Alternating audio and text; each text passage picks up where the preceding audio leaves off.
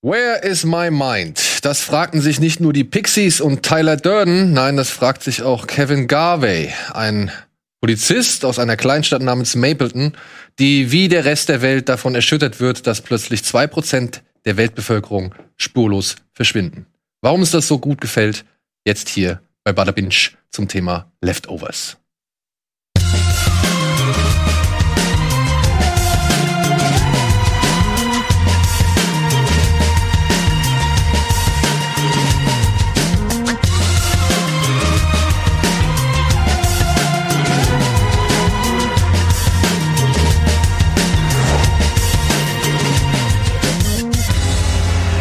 Hallo und herzlich willkommen oder herzlich willkommen zurück zur, ja, Bada Binge, wie soll man sagen, Retrospektive von The Leftovers. Wir hatten ja bereits geklärt, warum Tino Hahn heute zu Gast ist, neben Sandro. Jetzt geht's ans Eingemachte. Wir wollen über, ich sag's jetzt auch, ne? Ich sag's jetzt wirklich direkt vorab, eine der besten Serien sehen, die ich jemals gesehen habe. Und das, obwohl, also was ist obwohl, das ist so schade, dass so wenig die auf dem Schirm haben. Ich habe von meinen Freunden oder so kenne ich keinen, der die gesehen hat. Das ist schon schade. Offensichtlich immer noch. Mhm. Offensichtlich immer noch. Also es scheint immer noch nicht den, den großen Bekanntheitsgrad eines ja, Breaking Bad, eines Game of Thrones, eines The Wire, eines Sopranos erreicht zu haben. So. Immer noch nicht.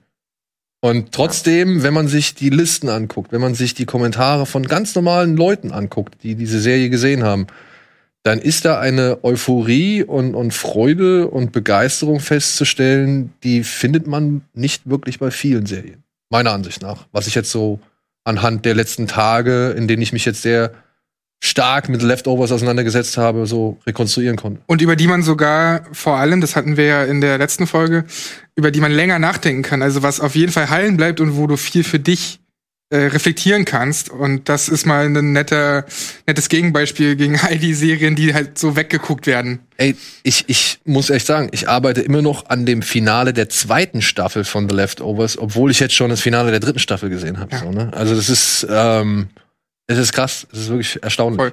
Aber wir werden natürlich erstmal ungespoilert ein bisschen über Leftovers sprechen, um euch Wir werden auch erstmal kurz eine kleine Einführung genau. in The Leftovers geben. Wir haben eine kleine Matz dazu. Bitteschön.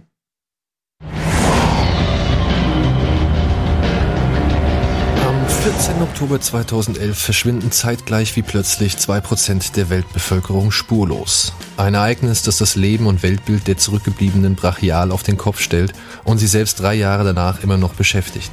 So auch die Familien von Polizist Kevin Garvey und der Ermittlerin Noah Durst, deren Schicksal uns drei Staffeln lang mit Wundern, Sekten, Tod, Wiedergeburt, Glaube, Liebe, Härte und dem vermeintlichen Ende der Welt konfrontiert.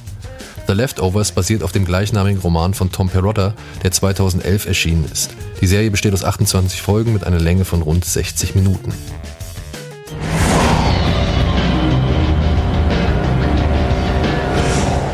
Ja, wie Sandro es schon eben angekündigt hat, äh, wir werden versuchen, jetzt erstmal ein bisschen spoilerfrei über diese Serie zu reden.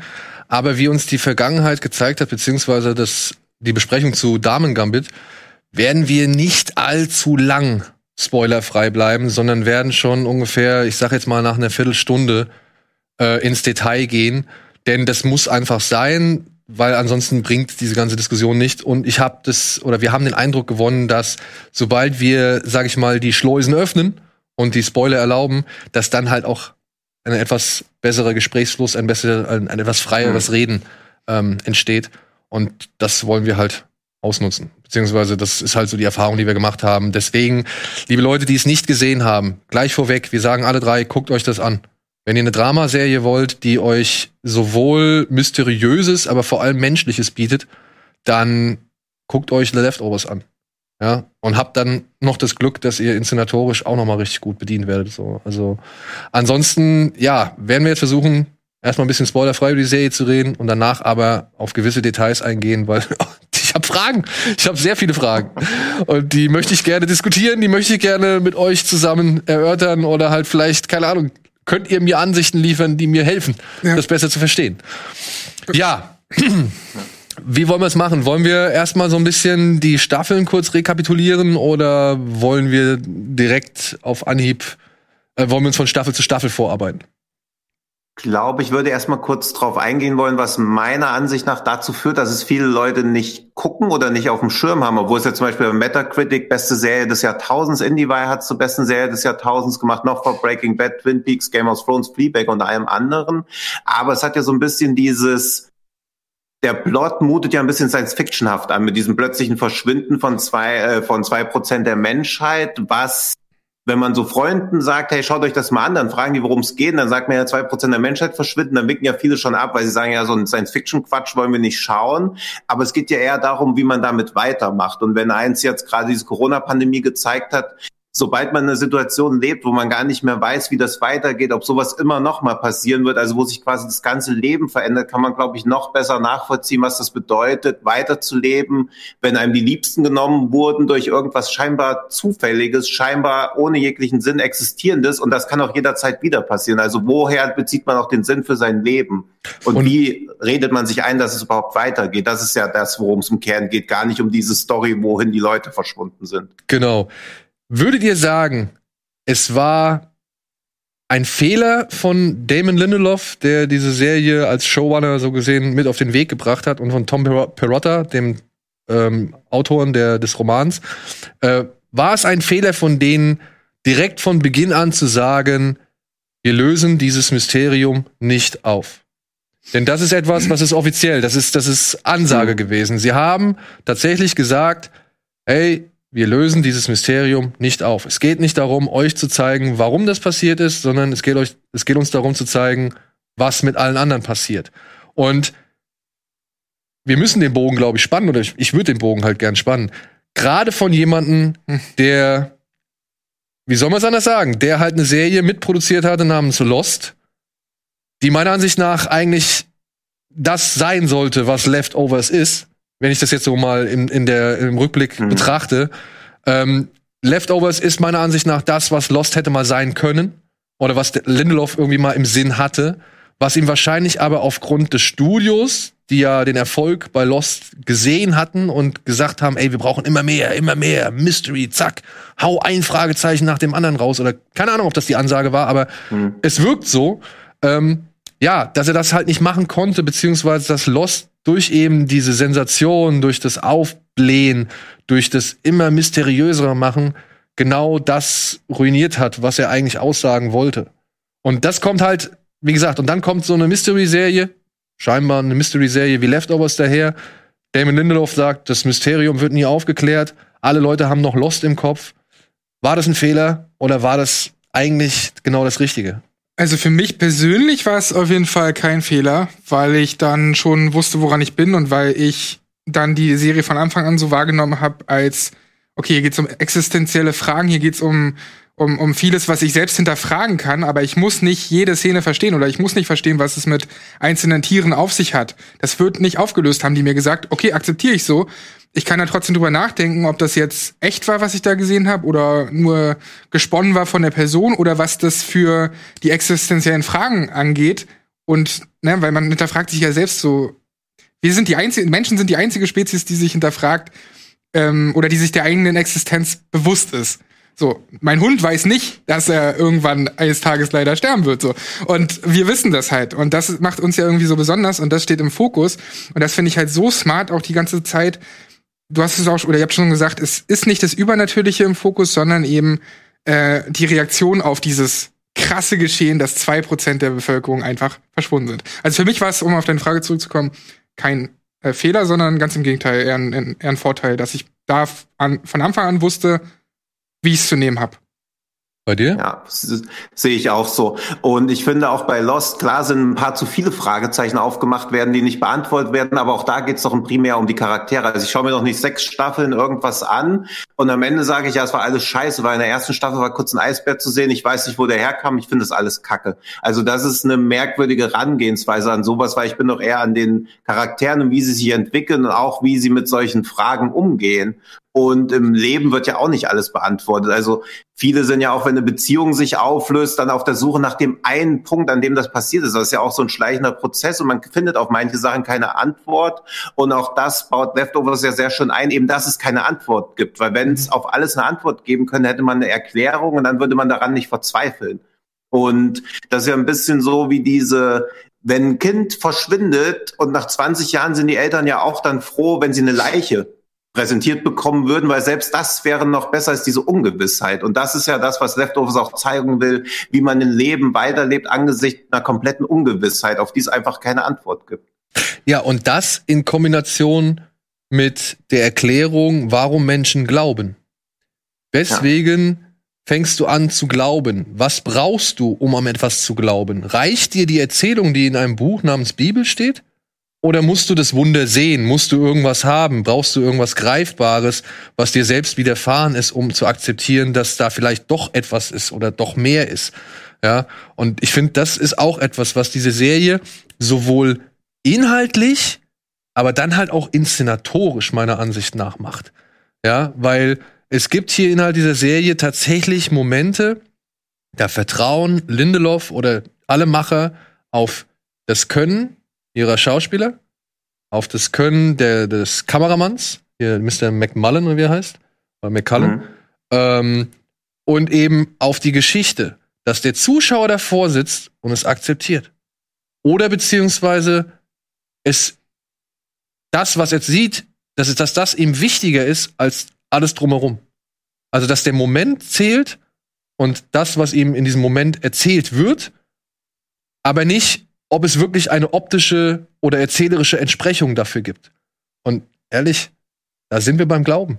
Da sind wir eben mhm. beim Thema Religion, da sind wir beim Thema, ey, da ist ein Mann, der hat das Brot geteilt mit 1400 Leuten oder was weiß ich, obwohl er nur drei Leibe hatte. Der ist übers Wasser gewandelt, der hat Kranken die Hand aufgelegt und plötzlich konnten sie wieder sehen oder gehen oder sonst irgendwas. Und hier, finde ich, überträgt sich das in der Inszenierung, in der Art und Weise der Geschichte auch auf den Zuschauer. Ich bin bereit, ich war am Ende wirklich bereit, alles zu glauben. Und wäre mhm. es nur aus dem Mund von irgendjemandem gekommen. So, ich hätte es gar nicht sehen müssen, so. Und das, muss ich sagen, ist eine Stärke, eine, eine, weiß ich nicht, eine Eigenschaft an einer Serie, die ich selten gesehen habe oder so wahrgenommen habe, wie jetzt bei, ja, Leftovers.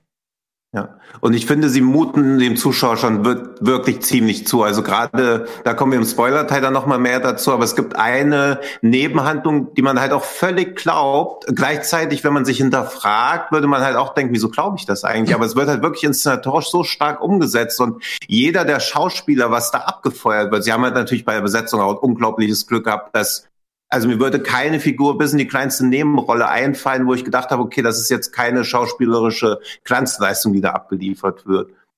Nee. Das ist halt auch noch eine der ganz großen Stärken, weil ich finde, Leftovers bricht auch relativ oft mit diesem ungeschriebenen Gesetz Show, Don't Tell, weil ganz oft werden Sachen einfach nur erzählt, aber so geil erzählt, dass es viel, viel besser ist, als ob sie es dir gezeigt hätten. Genau, das ist, das ist genau das, was ich meine, ja. Dass du halt wirklich, und dass es auch gar nicht wichtig ist, was, also ob sie das jetzt so erzählen oder was sie da so wirklich mhm. erzählen, sondern eben das, was das Erzählte oder was die Umstände halt eben aus dieser Figur gemacht haben, was dazu geführt hat. Ja, und das ist auch etwas, was ich erstaunlich finde bei, bei The Leftovers. Vielleicht war es, weil sie wussten, dass sie nicht so viele Folgen produzieren werden oder nicht so viele Folgen hm. produzieren können. Aber ich finde diese Serie so erstaunlich effektiv. Da ist keine Szene umsonst. Fast. Also ich, es gibt ja viele Serien, die noch mal Stimmung mitnehmen. Ne? Jetzt gerade so die modernen Serien. Ähm, ein, ein, ein Merkmal, was ich ja auch in letzter Zeit immer wieder festgestellt habe, dass am Ende einer Episode immer noch mal so eine Montage mit einem Popsong oder ja. einem melancholischen Song kommt, der halt so viele Figuren und deren Seelenleben gerade noch mal auf einen Punkt bringt oder zusammenführt. So ja. Oder generell dieses, wir müssen auf zehn Folgen kommen. Äh, genau. Äh, dieses Konstrukt. Hm. Und und ähm, ja. davon gibt es bei Leftovers erstaunlich wenig. Also wenn Stimmungen wirken sollen, dann wirken die aber aus einem bestimmten Grund, der erzählerisch auch weiterhin notwendig ist oder, oder die Geschichte weiter vorantreibt. So. Und das fand ich, das fand ich ehrlich beeindruckend. Und beeindruckend. Da, und dazu trägt vor allem auch die Musik bei. Ey. Und Alter, Max Richter hm. hat diese Musik äh, äh, gemacht und der hat ja auch, wenn ich, ich glaube, ich lieb da richtig diesen Finalsong bei Arrival äh, gemacht, der mich zu Tränen gerührt hat und jedes Mal zu Tränen rührt, wenn ich diesen Song höre. Klar, auch im Zusammenhang mit der Geschichte von Arrival. Und hier ist es ähnlich. Immer wenn Musikstücke von ihm eingesetzt sind, dann ist es genau der richtige Zeitpunkt und dann unterstützt es genau das, was ich gerade fühle. Und das, ich habe gerade Gänsehaut, weil ich darüber nachdenke, wie geil diese, diese Musik ist. Und es ist einfach nur, es, es zerfrisst dich auch. Also die Serie ist keine leichte, das sei auch schon mal gesagt. Und was ich noch sagen wollte ist, jede andere Serie hätte 100 pro in der Pilotepisode gezeigt, was an diesem Tag stattgefunden hat, als zwei Prozent der Bevölkerung verschwunden sind. Die Serie mhm. macht es nicht an der ersten Folge. Die macht es halt äh, an anderen Stellen. Aber also ich denke an sowas wie Walking Dead oder so, wo äh, da in der Pilotepisode, die ich auch stark finde, aber wo du eben siehst, wie Rick an diesen Tag erlebt, an dem das oder wie er aufwacht und ja, dann, dann erst merkt, was Atlanta so passiert da reitet, ne? Oder so. Genau, und das ist so eine ganz andere Dramaturgie wie das, was Leftovers. Leftovers konfrontiert dich gleich mit der ersten Folge mit, was bedeutet das jetzt eigentlich, dass zwei Prozent der Bevölkerung weg sind? Bei einigen ist die Familie, die engste Familie geblieben, bei anderen nicht. Und trotzdem fühlen sich nicht die besser, die eigentlich noch alle um sich herum haben, sondern die wissen genauso wenig, warum bin ich denn noch da? So, und das ist wirklich wahnsinnig stark. Und wird's wieder passieren. Ja. Ja. Und auch, ja. also nur kurz, ich fand's echt so krass, weil diese Serie in Bereiche vordringt. So, natürlich, da verschwinden zwei Prozent. Aus meiner Familie könnten jetzt, was ich, keine Ahnung, könnte mindestens einer verschwunden sein, so, ja. Und was, dann, dann frage ich mich natürlich, wie denkst du da dran? Was, was würdest du da, was, was, was würdest du tun? Wie, wie würdest du reagieren? Wäre das für dich ein Zeichen, dich stärker zur Religion hinzuwenden oder äh, fatalistischer zu denken oder nihilistischer oder keine Ahnung? Ähm, das fand ich schon krass, was man so für sich selbst, sage ich mal, schon aus der Situation rausziehen kann. Aber diese Serie, die dringt ja in Bereiche vor und in Gedanken vor, die hätte ich mir fast selbst nie gestellt. So, zum Beispiel, es geht irgendwann mal in der Serie, das ist jetzt kein effektiver Spoiler oder so, aber es geht irgendwann mal in dieser Serie um eine Frau, die hat gleich mehrere Kinder verloren in Australien. Und diese Kinder hat man halt dann irgendwann gefunden, aber ohne Schuhe. Ja, und sie will halt einfach nur wissen, was mit diesen Schuhen passiert ist, so, ja.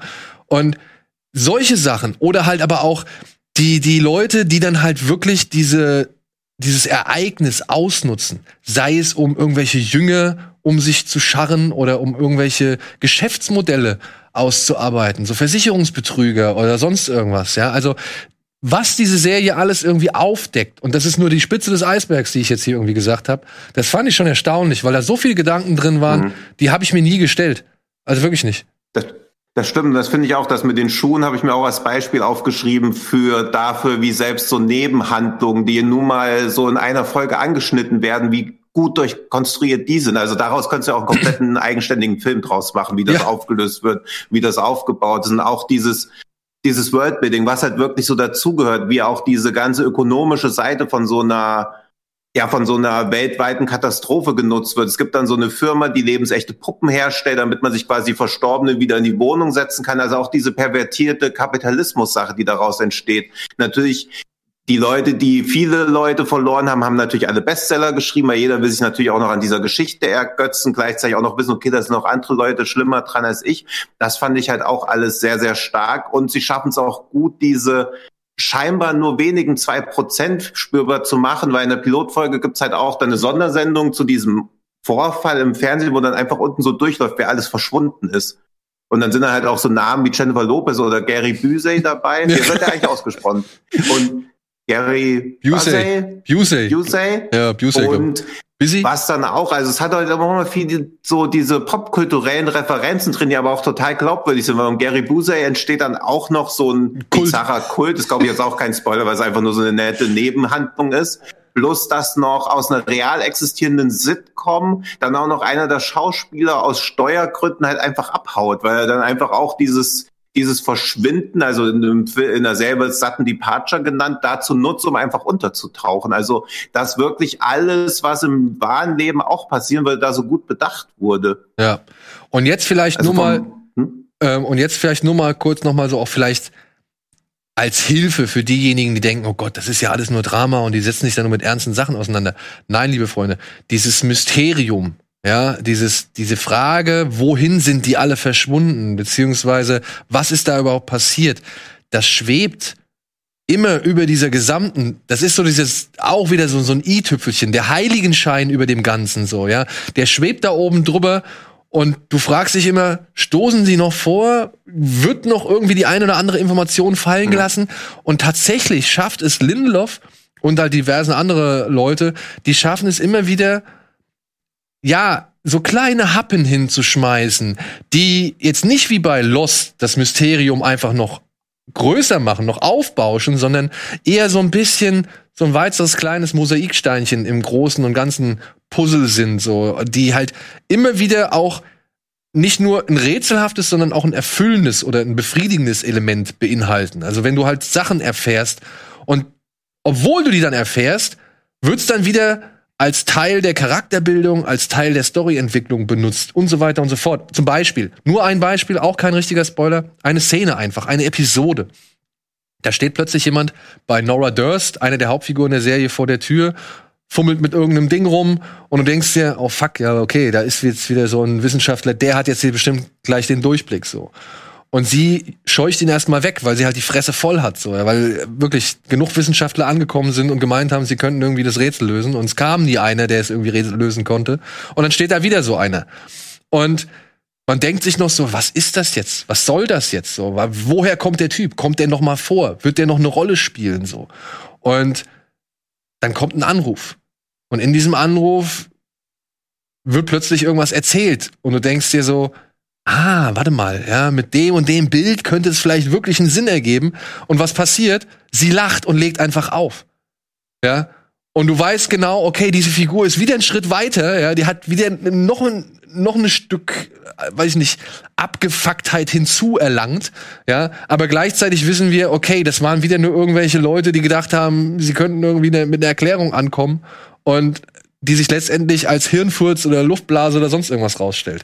Und diese kleinen Momente, die finde ich, selbst die tragen halt immer weiter zur Geschichte bei. Ja, die führen dazu, dass man sich nie verloren fühlt, sondern zu den richtigen Zeitpunkten eben genau sowas kommt, wo ähm, ja zumindest für die Charaktere wichtige Erkenntnisse irgendwie am Start sind. Also ich finde dieses Timing echt, echt richtig stark, wie sie das setzen, diese kleinen Momente. Ja. ja. Max Richter. Also es fühlt sich auch nicht selbstzweckhaft an. Also jede Szene hat früher oder später bekommt die noch einen Sinn verliehen. Also manchmal passieren ja Sachen, wo man denkt, ja, okay, das ist jetzt einfach nur so eine Charakterisierung und auf einmal vier Folgen später entsteht noch so eine viel tiefere Bedeutung einfach daraus. Ja. Und die Frage, ne, ist das alles echt? Ist das alles passiert? Ist es ein Wunder? Ist es einfach nur eine natürliche, weiß ich nicht, Katastrophe? Ja. Alles schön und gut, aber es ist nicht der Kern dieses Dramas. Und dass dieses Drama es schafft, dich davon abzulenken, dass es dir, oder dass, dass dieses Drama es schafft, dass dir diese Erklärung letztendlich völlig egal ist, das fand ich ganz, ganz stark. Fand ich ganz, ganz ja. stark. Von allen Beteiligten, von den Schauspielern wird super transportiert, von den Bildern, der, der Kameramann, weil das ist dieses, die Art und Weise, wie sie inszeniert haben, immer möglichst dicht an diesen Figuren, immer als Begleiter der Figuren, ja. Das fand ich, das ist so hilfreich und das ist das und zahlt auf das ein, was du eben gesagt hast.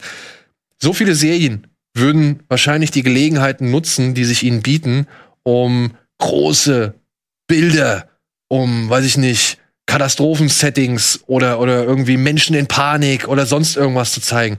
The Leftovers bleibt klein, bleibt immer irgendwie nur konzentriert auf das, auf den, also auf das Radar oder das, das, die Umsicht von den einzelnen Figuren. Die können, der, der Zuschauer weiß nicht mehr, als die Leute da wissen, so. Hin und wieder kriegt er mal einen Einblick in gewisse Sachen, aber die kann er dann sich auch nicht wirklich erklären, weil ihm halt das Hintergrundwissen fehlt. Aber ansonsten nehmen wir auch nur fast immer alles wahr, was die Figuren, denen wir folgen, wahrnehmen. Und mhm. das fand ich auch sehr, sehr stark. Das Profit, das, ja. das, das gibt der Serie halt einfach so viel mehr, so dass du halt als Zuschauer da sitzt und verdrängst, ey, worum ging es hier eigentlich nochmal? Oder beziehungsweise, warum sind die wirklich verschwunden? Und dann die Gegenfrage dazu bis zum Schluss vergessen zu lassen, finde ich, ist ganz, ganz, ganz starkes Kino. Dass du dich wirklich bis zum, bis zur letzten Folge diese eine Frage nicht gestellt hast.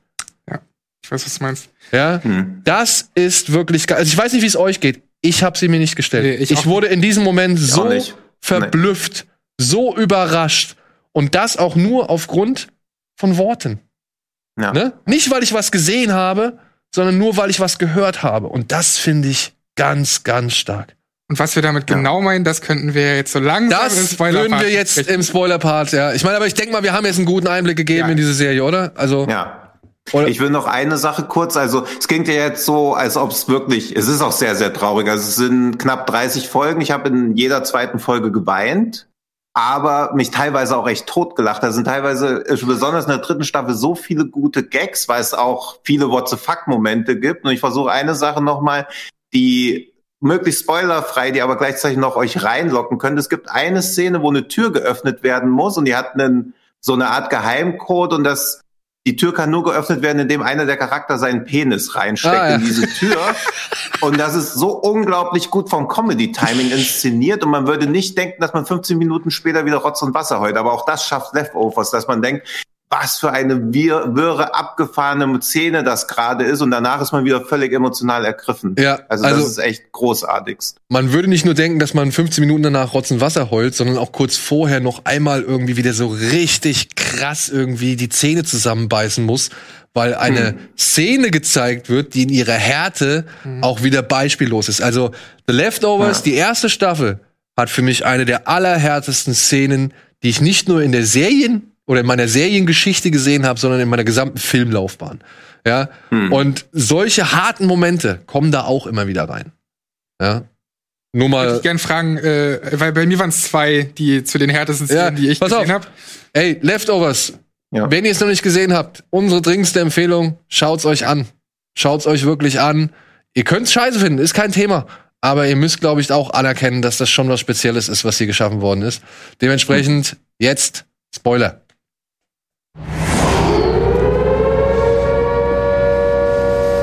So, und ich würde dich kurz mal fragen zu die, genau dem, was du angesprochen hast. Ist es die Szene mit dem Baby oder ist es die Szene mit den Puppen? Oder ist es eine ganz andere Szene, die Weder du meinst? noch, würde ich sagen. Okay, Weder weil, weil mich hat vor allem fertig gemacht diese eine Szene, wo eben bei Nora die Puppen hingesetzt wurden und sie da halt. Hm. Ja, okay, äh, ja, das, hat, das hat mich so ja. fertig gemacht. Mies.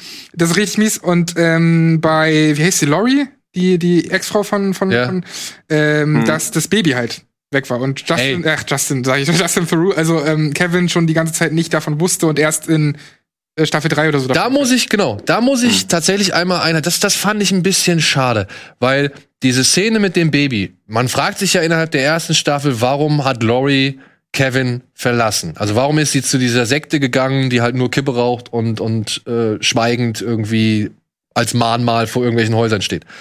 Und hm.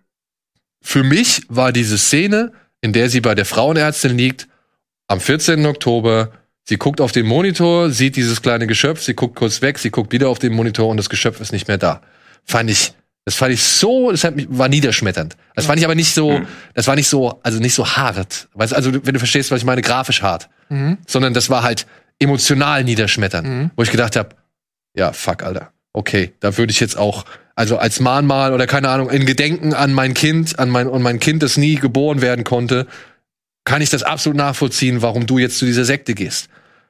Das fand ich emotional niederschmetternd. Das war eine wirklich harte Szene. Fand ich auch als Climax mhm. oder als, als, als Höhepunkt oder als Staffelfinale großartig, dass sie das so positioniert haben. Generell, wie sie diese Timings anfordern. Aber, was ich meine, von der grafischen Härte her, das war in Folge, ich meine Folge 5, die Frau, die gesteinigt wird. Oh ja, ach so, okay. Ja. Mhm. Ey, wirklich, ich habe schon viel gesehen, ne? Also wirklich, ich habe schon, und Tino weiß, was ich gesehen habe, ich weiß, was Tino gesehen ja. hat. Also man hat wirklich schon viel gesehen.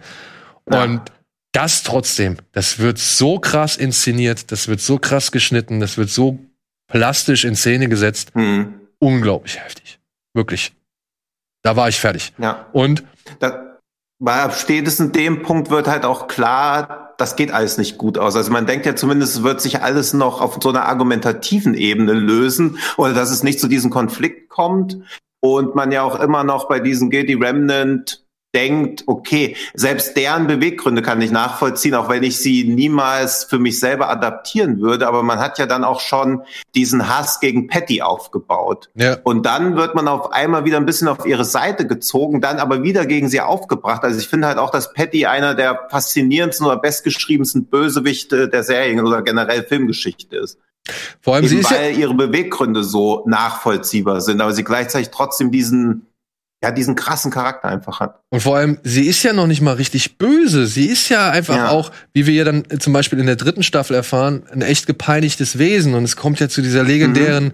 und großartigen Szene, wenn Kevin an dem Brunnen da steht Das Kind so. Ja. und sie als kleines Kind da reinschubst, Oh ne, mit Nabucco noch Ja. dabei, so als Musik. Auch hier noch mal kurz der, also der Einsatz von Musik. Ob es jetzt die Musik von Max Richter ist, die großartig ist, die grandios ist, die einfach Gänsehaut erzeugt. Mir geht dieses Thema jetzt halt einfach, seit ich diese Folge durchgebinged, also diese Staffel Ja. durchgebinged habe, geht's mir auch nicht mehr aus dem Kopf. Aber auch die, der Einsatz von anderen Songs, wo viele Serien so inflationär, ich meine Stranger Things und so, ich will es jetzt nicht Aha. wirklich vergleichen, aber ne, wo da so richtig inflationär jeder Hit rausgeballert und für irgendeine emotionale Szene missbraucht wird. Und ich will nicht sagen, dass das immer schlecht ist, sondern dass es halt manchmal halt funktioniert und manchmal Euphoria. halt, Das ist ein gutes Beispiel. ja, aber auch Euphoria ist sehr exzessiv im Umgang mit diesen Songs. Ne? Ja, aber Ja. unterstützt schon das, was dort passiert. Genau. Ich, ich weiß, was du meinst. Aber- Bei diesen auf die Fresse, wir hauen jetzt einen Song rein, damit. Es ist, es ist wirklich schon sehr exzessiv, aber Euphoria ist auch von seiner Art und Weise sehr viel offensiver an, als Serie an sich. Und das ist halt das, was ich an The Leftovers noch mal so schätze. Eben halt auch wie an The Wire oder halt Sopranos. Das ist das Dezente. Mhm. Wie dezent diese Serie Hm. seine Mittel und seine Stärken und seine Fähigkeiten einsetzt oder ihre Fähigkeiten einsetzt. Und ich dachte auch eigentlich, dass ich den Song Where Is My Mind nicht mehr hören kann, bis ich dann die Ja. Szene gesehen habe und es doch funktioniert hat. Ey, auch ein Moment, das, da stehen zwei Männer sich gegenüber. Der eine hat den anderen gerade angeschossen. Aus Verzweiflung heraus. Der eine, der andere hat überlebt. Aus irgendeinem Grund heraus. Und wenn, und sie, sie, sie sehen sich gegenüber und der eine kann es nicht fassen, aber der andere sagt halt, ich auch nicht. Mir sind die Tränen gekommen. Plus noch dieses Piano-Thema von Where's My Mind. Ey, das ist, ja, also man sieht es jetzt nicht, aber es ist auch wirklich, es ist Gänsehaut. Ja. Ja. Und es sind so viele, es sind so viele Momente. Du bist ja auch ein großer Fan von This Is Us, oder? Ja.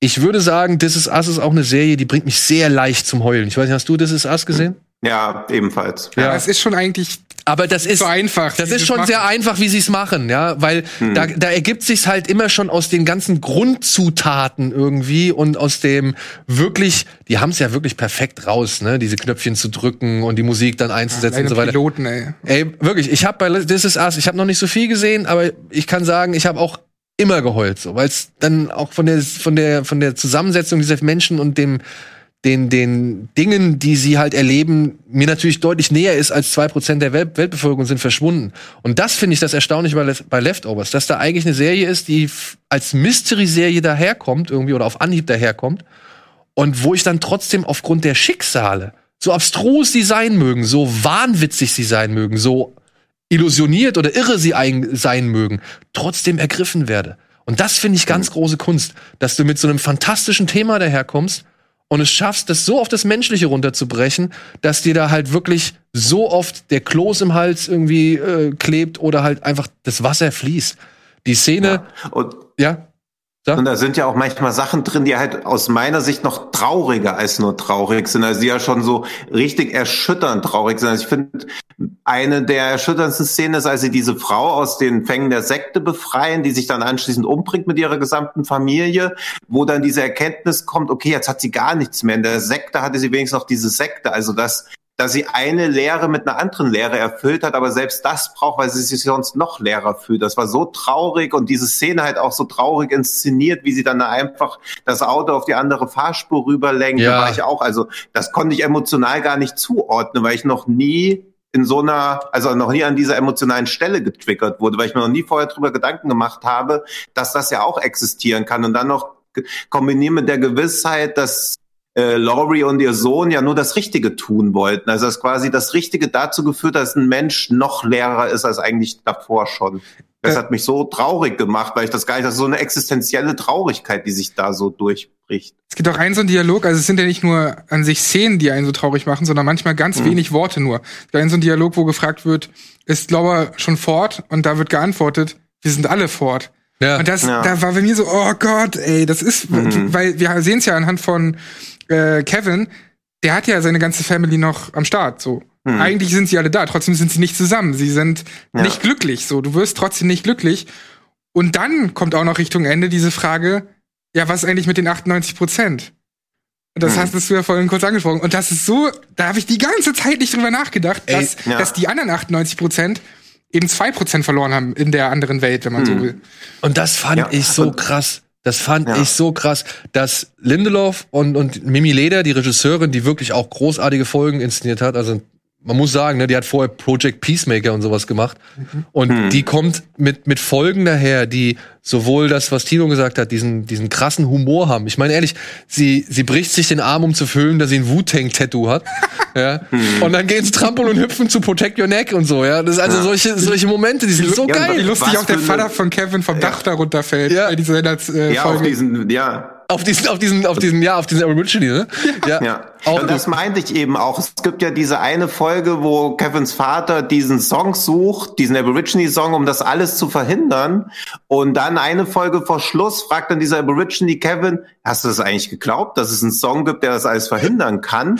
Und Kevin ist ja genauso verdattert wie der Zuschauer in dem Moment, als Kevin dann so drüber nachdenkt und dann so merkt, ja, ist das ja totaler Quatsch. Aber man war halt bereit, das zu glauben und Kevin ja auch. Und dann wird das noch auf so eine coole, meta-ironische Ebene aufgebrochen, dass man sich halt da irgendeinen völligen Quatsch hat einreden lassen, weil es eben so glaubhaft inszeniert war und es ja auch sein könnte, weil in der Serie halt alles sein kann. Und eben, und woran hängst du dich?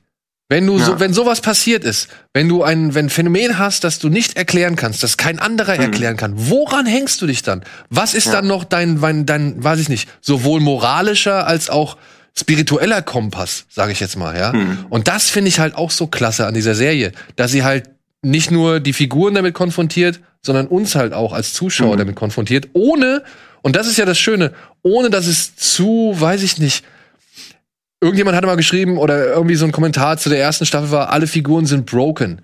Ja, aber ja, das sind alle ja, Figuren. Das, ist, das ja. sind alle Figuren, weil sie alle haben eben kollektiv dieses Ding erlebt. Wenn mhm. man jetzt vielleicht sich jetzt die Menschheit nehmen würde und würde jetzt eine, eine Geschichte irgendwie daraus entspinnen, mit eben der Pandemie im Hintergrund, könntest du wahrscheinlich auch sagen, alle Figuren sind broken. Aber ja. die nach, also der Grund dafür ist ja nachvollziehbar. Die Situation ist ja einfach ideal. Und sie wird versucht, in allen Facetten zu beleuchten und nicht einfach nur hingenommen und auch nicht irgendwie verklärt oder sonst irgendwas. Und das ist, das sind diese Stärken dieser Serie, die mich halt wirklich, ich war skeptisch, ob das wirklich alles diesen, diesen euphorischen Kritiken und, und, und Meinungen entspricht, die ich so im Vorfeld gelesen hatte. Jeder, der die Serie kennt, und es sind nicht viele, aber jeder hat auf dem gleichen Nenner geendet. Ey, es ist wirklich großartig. Und hm. das zu sehen, dass sich das alles erfüllt, hm. dass das wirklich so aufgeht, wie so viele Leute geschrieben oder ge gesagt haben, das fand ich dann echt stark.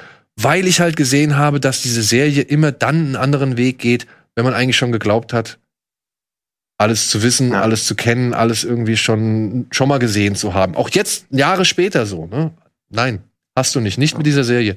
Und dann am Ende hinzugehen und die letzte Folge einer Person zu widmen, die noch nicht mal, ja, die noch nicht mal wirklich als großartige Figur gedacht war in, innerhalb der Geschichte. Also ähm, Carrie Coon oder die Figur von Carrie Coon sollte niemals diesen großen Stellenwert einnehmen, den sie äh, eingenommen hat. Das hat sie halt gemacht, weil mhm. Carrie Coon die Figur super ausgefüllt hat sie sowohl böse als auch verletzlich als auch liebenswert zeigt und eben von den Fans so angenommen worden ist und weil sie das Potenzial von dieser Figur entdacht haben, hm. äh, erkannt haben und dann diese Figur als zum Schluss zu nehmen, ihre Geschichte noch mal am Ende zu vertiefen und ihre Geschichte und sie dann eine Geschichte erzählen zu lassen. Hammer. Möglich, ja. ziehe ich mal nur vor. Und auch da zeigt sich ja irgendwie diese Genialität. Also Carrie Coon hat ja in jeder Staffel immer den letzten Satz. Also am Ende der ersten Staffel sagt sie, look what I found. Dann in der zweiten Staffel, you are home. Und dann sagt sie, I'm here. Also auch das quasi, gibt ja quasi schon den ganzen Handlungsverlauf irgendwie wieder, wenn man nur den jeweils letzten Satz der Staffel nimmt, der auch immer von ihr stammt. Ja. Und was ich an der letzten Folge auch so bemerkenswert finde, dass die trotzdem noch so ambivalent ist. Also es könnte ja genauso gut alles gelogen sein, was Nora erzählt, und das ist nur ihr Coping-Mechanismus. Es kann stimmen, was sie erzählt, aber es kann auch gelogen sein, weil man ja auch sieht, dass sie dieser Kapsel noch Stopp gerufen hat.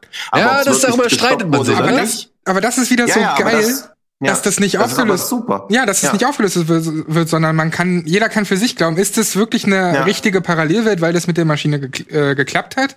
Oder ist das eine Welt, die sie sich geschaffen hat, weil um irgendwie mit all dem klarzukommen. Ja. So, und, und in Frieden zu finden. Und das finde ich das Geile, weil zum Beispiel eine meiner Lieblingsfolgen aus der dritten Staffel, It's a Mad, Mad, Mad, Mad World. Ja. ja die Bootsfahrt mit ja. Löwe und mit. Sex, Sex Party oder Ja. beziehungsweise das Orgie, also äh, Privatorgie. Mit Gott. und, und mit Ja. Gott. Ey, dieser Dialog mit Gott, der war ja wohl mal der Hammer. Ich fand Ja. das so geil. Entweder David Burton war einfach der krasseste, coolste, abgebrühteste Motherfucker auf Erden, oder er war halt Gott. Ja. Ja. Und dieses, diese, dieser Dialog, ey, wirklich, das fand ich so klasse. Ich hab das alles für dich getan. So. Mhm. Und diese Hilflosigkeit von auch dem, wie heißt der Darsteller, aber also der Bruder von Nora, der Matt, der Pfarrer, ja, Christopher Ecclestone. Chris, also, also er, Matt. der macht das so gut. Er ist halt einfach der Mhm. perfekte Hiob. Ja. Ja. Ich meine, am Ende wird es ein bisschen plakativ, dass er nochmal sagt, sein Lieblingsbuch ist Hiob und keine Ahnung so, aber Mhm. ey, groß, großartig. Ja, Es- und auch der letzte Satz von dieser Folge, wo dann dieser vermeintliche Gott von dem Löwen attackiert wird und dann wird der Löwe erschossen. Er dreht sich so zur Kamera um, guckt in die Kamera und sagt, das ist der Mann, von dem ich euch erzählt habe. Wo man auch wieder so denkt, okay, meint er jetzt Gott? Meint er einfach nur irgendein so ein Freak? Hat er jetzt irgendeine Erkenntnis? Also das ist so stark und ich hatte mich ja schon so Du hast ja ab und an mal bei WhatsApp mir so geschrieben und auch zwischendurch einmal so bei Staffel 1 gemeint, dass der Priester dich ein bisschen nervt.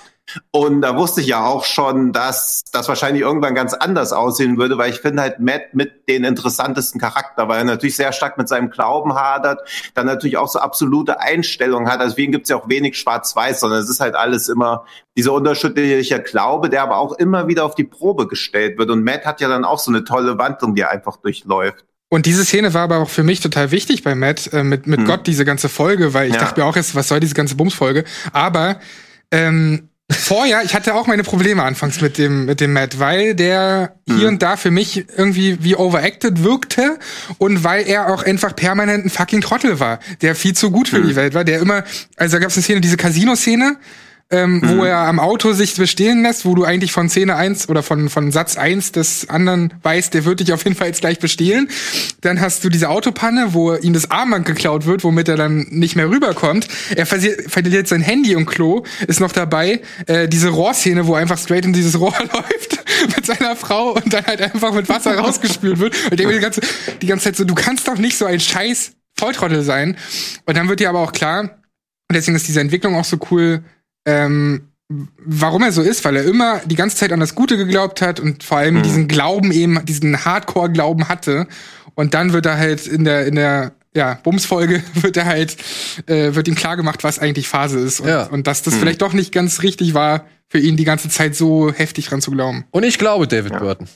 Ich glaube, er war Gott. Hm. Okay. Und er war Gott. Ja, er und wird er, ja auch an mehreren Stellen noch eingesetzt Genau. als Gott. Ja. Und ich glaube, dass er Gott ihm gesagt hat, pass auf, ich hab nie gerichtet. Hm. Ja, ich bin auch nicht für alles verantwortlich. Ihr habt das alles selbst gemacht so. Und das ist, da, da habe ich keinen Einfluss drauf. Und das fand ich äh, tatsächlich krass. Also das fand ich cool, diese diese Entscheidung, dass ich diese Entscheidung oder dieses diese Wahrnehmung für mich mitnehmen konnte. Das kann auch einfach ein Typ gewesen sein, der Scheiße erzählt hat. Aber darum geht's ja. Darum geht's ja. Was glaubst du? Mhm. Wie viele Leute brauchst du, um ein Wunder zu begründen oder einen Glauben zu begründen? Ja, wie was reicht an an Mhm. Glaubwürdigkeit oder was reicht an an weiß ich nicht Beispiel oder keine Ahnung, um eben daraus was machen zu können so. Und das finde ich, das finde ich macht diese Serie. Ich glaube es. Ich glaube es. Ich will das glauben.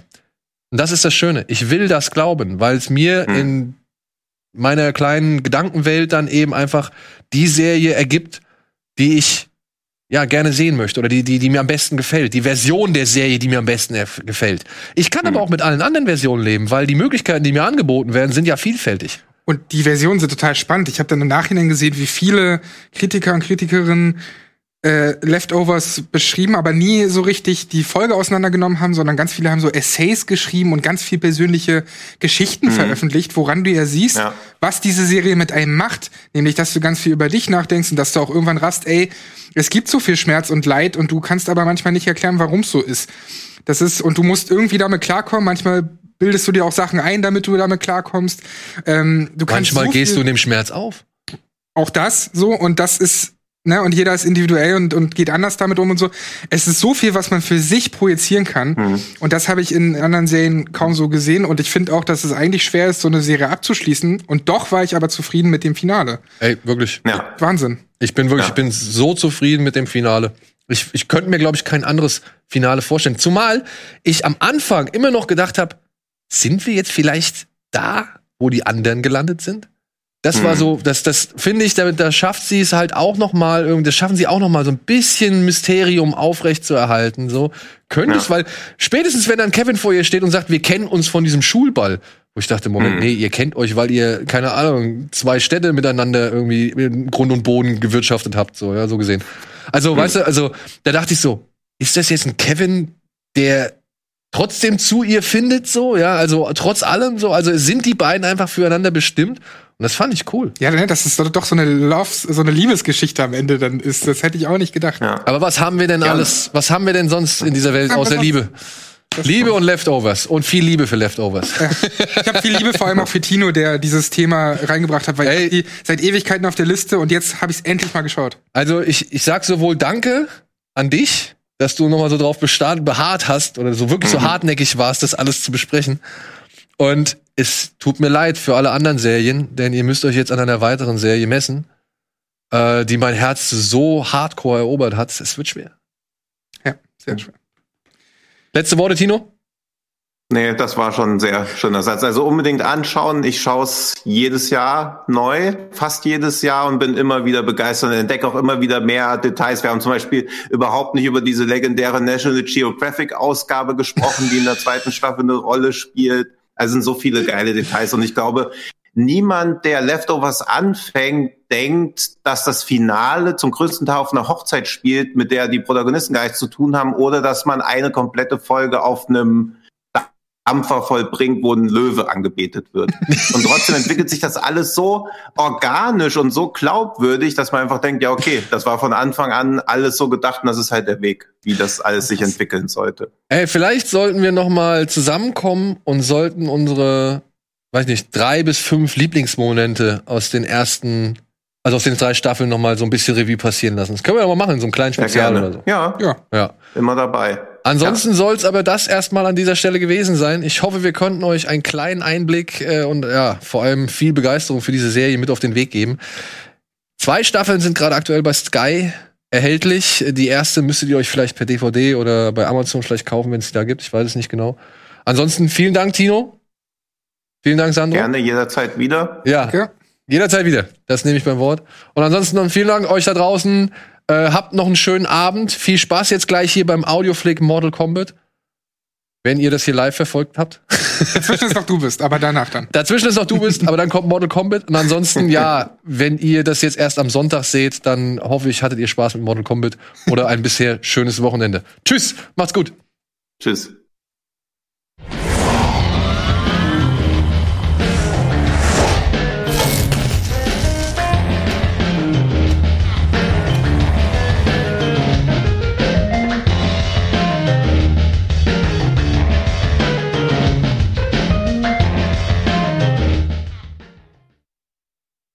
Diese Sendung kannst du als Video schauen und als Podcast hören. Mehr dazu unter rbtv.to slash badabinch.